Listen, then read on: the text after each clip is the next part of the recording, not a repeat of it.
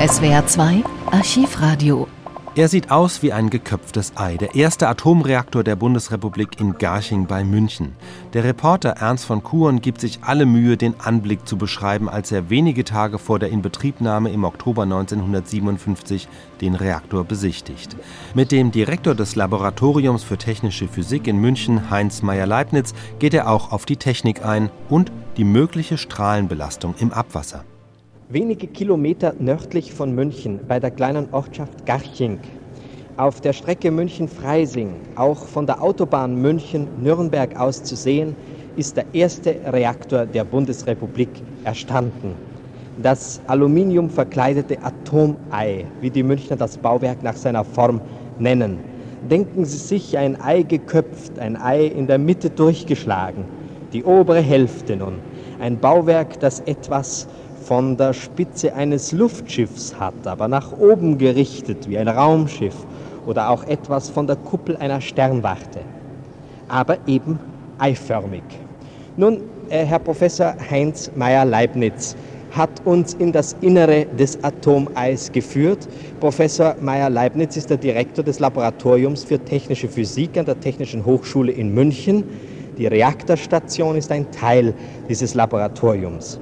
Und wir sind nun eine Menge Stufen heraufgestiegen auf die Arbeitsplattform, die äh, den eigentlichen Reaktor umläuft. Aber zunächst, Herr Professor, wollte ich Sie fragen, wie ist es eigentlich zu der Form des Reaktorgebäudes, zu diesem halben Ei gekommen? Wollte man einer außerordentlichen Sache ein außerordentliches Äußeres geben oder wie kam man darauf? Nun, es ist auch in diesem Fall so, wie die erfolgreichen Leistungen der Technik oft aussehen. Die Form, die das Atomei heute hat, ist entstanden rein durch die Anforderungen der Physiker, die den Platz rund um den Reaktor betreffen.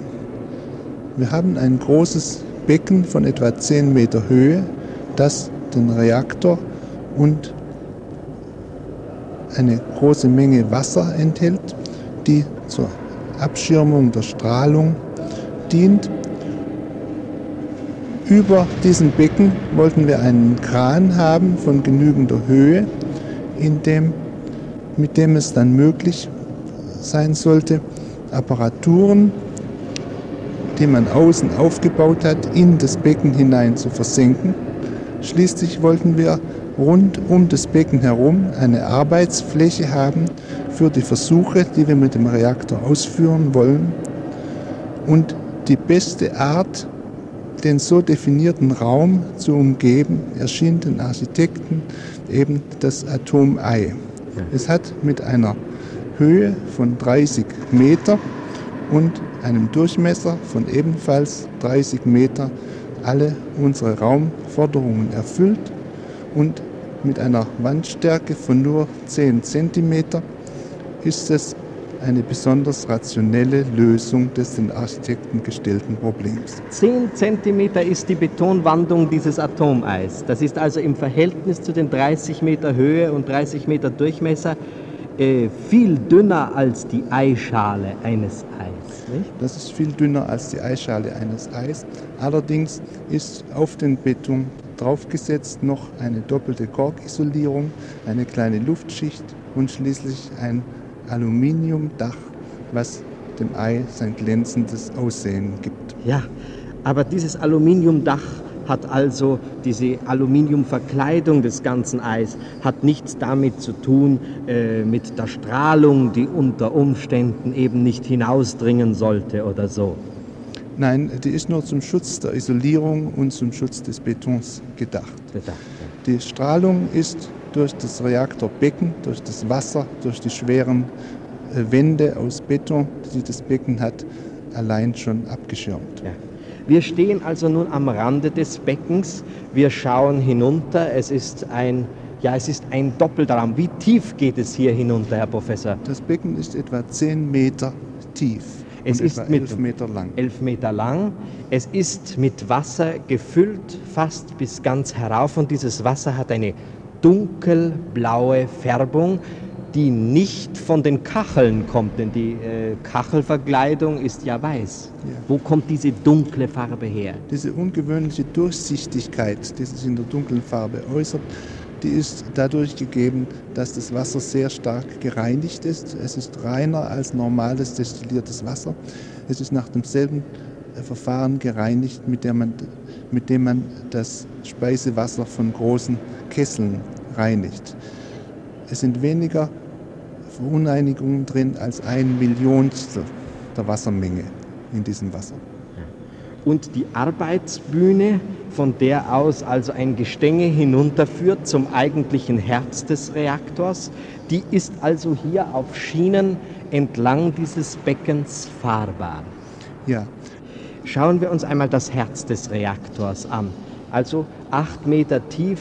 Hier unten sind die Brennstoffelemente äh, eingebracht in ein, ja, wie, wie nennt man so etwas, in eine Lochscheibe. Gitterplatte. In eine Gitterplatte. Da stehen also die Elemente dann aufrecht nebeneinander. Und wie viel Uran wird im Herzen des Reaktors arbeiten? Im normalen Betrieb werden wir etwa 4 Kilogramm Uran 235 darin haben. Dazu kommt eine äh, viermal größere Menge von Uran 238, das äh, mit dem Hauptspaltstoff, dem Uran 235, mitgeliefert worden ist, weil die Verträge mit den Vereinigten Staaten vorgesehen, vorsehen, dass nur Uran verwendet wird, das zu 20 Prozent angereichert ist. Also vier Teile 238 auf einen Teil des nützlichen Uran 235. Ja. Und was werden Sie nun mit diesem Reaktor unternehmen, Herr Professor? Also Energie soll er nicht erzeugen in dem Sinn, dass man äh, Strom in das Leitungsnetz leitet, Strom erzeugt. Nein, unser Reaktor wird zwar Energie liefern, indem er das Wasser in dem Becken erwärmt und wir werden dieses Wasser durch einen besonderen Wärmeaustauscher kühlen und als Endergebnis erhalten wir dann Brunnenwasser, was auf eine Temperatur von etwa 25 Grad gebracht worden ist. Dieses Wasser führt die ganze Energie weg, die in unserem Reaktor erzeugt worden ist. Natürlich wollen wir keine nützliche Anwendung dieses 25 Grad warmen Wassers versuchen. Die Wärme, die der Reaktor erzeugt, ist also sozusagen nur Abfall für Sie. Ja, der Reaktor dient für uns einfach als eine Quelle von Neutronenstrahlen. Und wir wollen diese Neutronenstrahlen benutzen, um neuartige Untersuchungen über alle möglichen Probleme der Physik und vielleicht anderer Wissensgebiete zu machen. Wir haben zu diesem Zweck um den Reaktor herum Strahlrohre angeordnet. Kann man die von hier oben sehen? Von hier aus kann man einen Teil der Strahlrohre sehen. Es sind im Augenblick drei von ihnen montiert. Sie reichen bis unmittelbar an den Reaktorkern heran und gehen dann durch die zwei Meter dicke äh, Schwerbetonabschirmung des Beckens hinaus in den großen Experimentierraum. Dort außen werden dann die Apparaturen aufgebaut werden, mit denen die Reaktorversuche vorgenommen werden. Um die Apparaturen muss dann noch in manchen Fällen eine besondere Abschirmung gebaut werden, damit die an den Versuchen Arbeitenden durch die Strahlung keinesfalls gefährdet werden können. Wenn wir hinüberschauen in dieses Steuerhäuschen oder wie nennen Sie diesen Glaskasten? Den Kontrollraum. Den Kontrollraum. Äh, der Arbeiter drüben trägt einen weißen Mantel mit einem roten Kragen. Ja, den roten Kragen haben wir verwendet, um die Arbeitskleidung von allen den Leuten zu markieren, die dauernd am Reaktor arbeiten. Diese Arbeitskleidung wird dann gesondert gewaschen für den Fall, dass jemand einmal etwas Radioaktivität daran gebracht hat. Die jungen Leute, die Sie da drüben sehen, das sind zum Teil schon die künftigen Operateure des Reaktors. Herr Professor, wenn wir hinunterschauen, das Gestänge hinunter zum Herz des Reaktors, welche Aufgaben hat dieses Gestänge, dieses Hebelsystem, diese Stangen, die da hinunterführen zu den Elementen? Alle diese Teile gehören zu dem sehr umfangreichen Steuer- und Kontrollsystem des Reaktors. Wir haben eine Anzahl von Kammern, in, der, in denen die Leistung des Reaktors gemessen werden kann. Ferner haben wir sechs Stäbe aus bohrhaltigem Material, die in den Reaktor hineingesenkt werden können, im Notfall sehr schnell in ihn hineinfallen können und die dann Neutronen wegfangen und den Reaktor augenblicklich außer Betrieb setzen. Also die Gefahr, dass der Reaktor äh, durchgehen könnte, ist damit ausgeschlossen.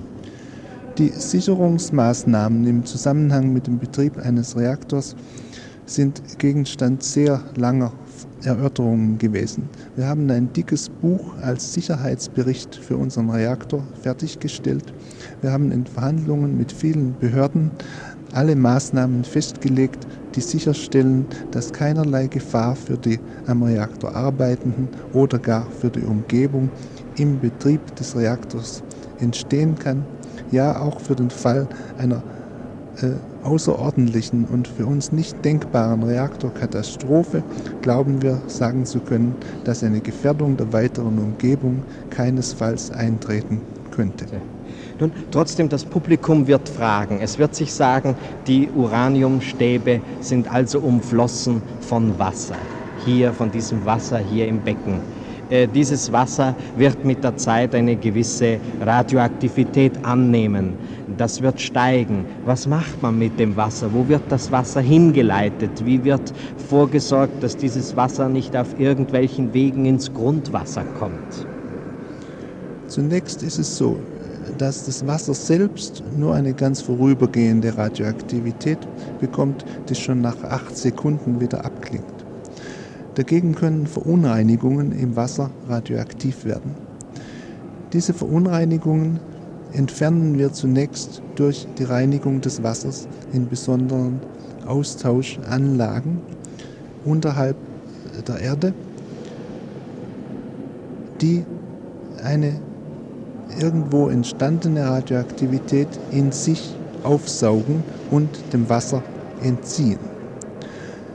Außerdem sind aber Vorkehrungen getroffen, dass der Austritt dieses Wassers etwa in den Erdboden unter allen Umständen vermieden wird.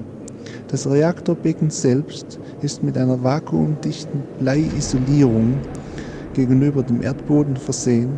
Der ganze Boden der Reaktorhalle ist äh, ähnlich gegen den Erdboden isoliert. Abfallwasser das bei Versuchen verwendet wird, aus der Reaktorhalle und aus allen Laboratorien ringsherum wird keinesfalls direkt in die Abwasserleitung gegeben, sondern wird zunächst in besonderen Tanks gesammelt und erst nach einer Kontrolle auf seine Radioaktivität und nach einer eventuellen Reinigung abgelassen. Wir glauben, dass wir wirklich alles getan haben, was möglich war, um den Reaktor vollständig zu sichern. Ja, außerdem fließt ja die Isar sozusagen direkt am Reaktor vorbei. Es würde also abzulassendes Wasser in, der, in die Isar geleitet und dort noch einmal verdünnt, nicht wahr? Ja, wir haben die Vorschrift für uns selbst gestellt, dass alles Wasser, was das Reaktorgelände verlässt, in Bezug auf seine Radioaktivität ebenso rein sein muss, wie es noch für Trinkwasser zulässig ist. Wenn dieses Wasser in die Isar kommt, wird es noch einmal etwa um einen Faktor 100 verdünnt, sodass eine Gefährdung des Wassers der Umgebung äh, sicher ausgeschlossen ist, auch wenn irgendwo eine besondere Anreicherung stattfinden sollte. Hier im SWR2 Archivradio finden Sie noch viele weitere Berichte und Tondokumente aus der Geschichte der Kernenergie in Deutschland.